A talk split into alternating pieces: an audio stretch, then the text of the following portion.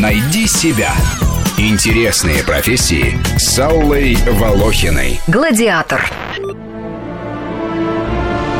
Давно нет древнего Рима, во времена которого зародилась эта профессия, и, кажется, нравы те канули в лету. Однако гладиаторы вновь появились в наше время. Их бои пользуются большой популярностью у участия современных зрителей, которые по-прежнему хотят хлеба и зрелищ. Первые гладиаторские бои состоялись в третьем веке до нашей эры в Древнем Риме. Они демонстрировали настоящие образцы военного искусства.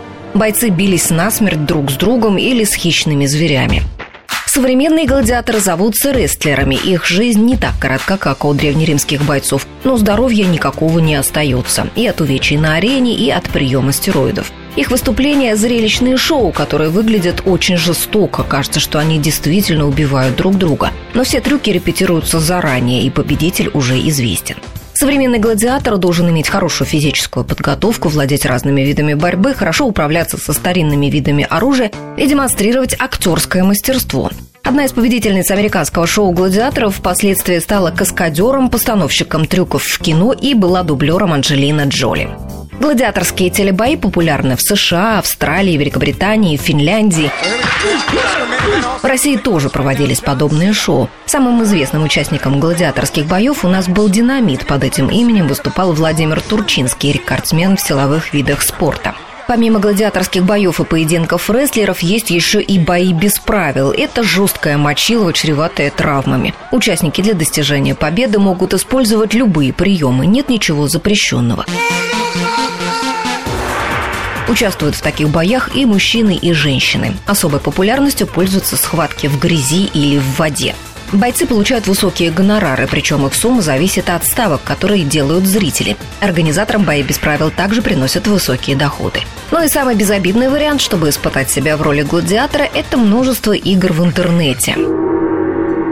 Прародительница гладиаторских боев столица Италии тоже не осталась вдали от бума. Там открылась специальная школа гладиаторов, где воссоздан антураж и атмосфера Древнего Рима. Обучение платное. В течение двух месяцев новички должны освоить навыки открытого боя и психологические приемы борьбы. Используется принцип ролевой игры, и все ученики имеют латинские имена.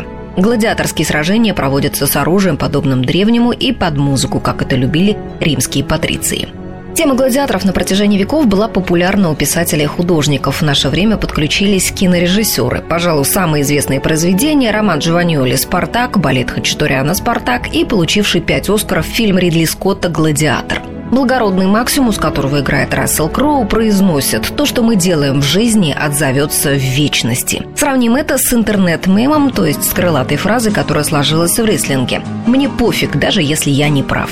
Герой Микки Рорка в фильме «Рестлер» страшен, жалок и одновременно трогателен и отчаянно крут.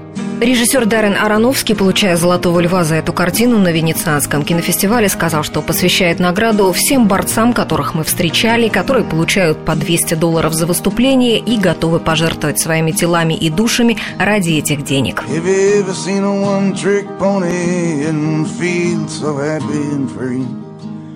If you've ever seen a one-trick pony, then you've seen me. Найди себя. Интересные профессии с Аллой Волохиной.